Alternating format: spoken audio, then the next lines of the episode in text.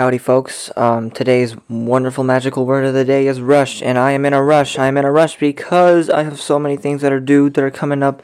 I have like so limited time. I need to get started. I need to do my homework, do my outlines, do my physics, do my math, do my history, and all my English and everything, and my projects, and my podcast, and my song, I, uh, and, the, and the musical. Oh my gosh, I need to get that uh, the, the musical up. Everything. Oh my. I'm sorry. Oh my goodness. And I need to eat my dinner fast. I need to drink my water. I need to sleep fast. I need to. I need. I. Uh, I. I need everything. Yes, I need everything.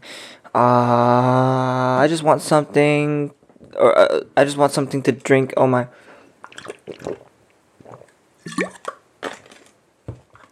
Oh my. That's water right there for you. Um. Yes, I am going to explode.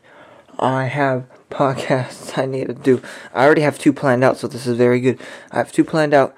Um, um, um, mm-hmm. Uh, yer. Uh, t- I, I have two. I need to plan out like another one. I need to plan out one more, one more, one more. Oh my gosh.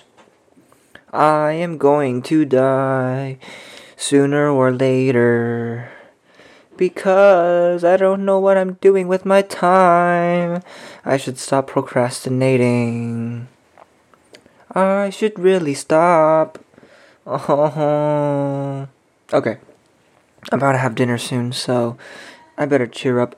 I'm gonna have me a nice white rabbit candy right now. You can hear the the the sounds. I'm going to unwrap it right now.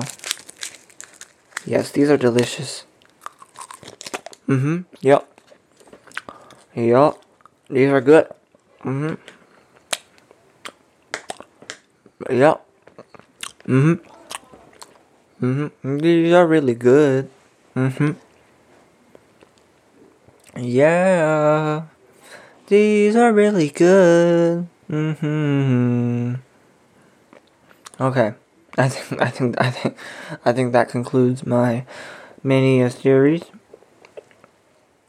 um, if I see you, remind me to give you a piece of gum.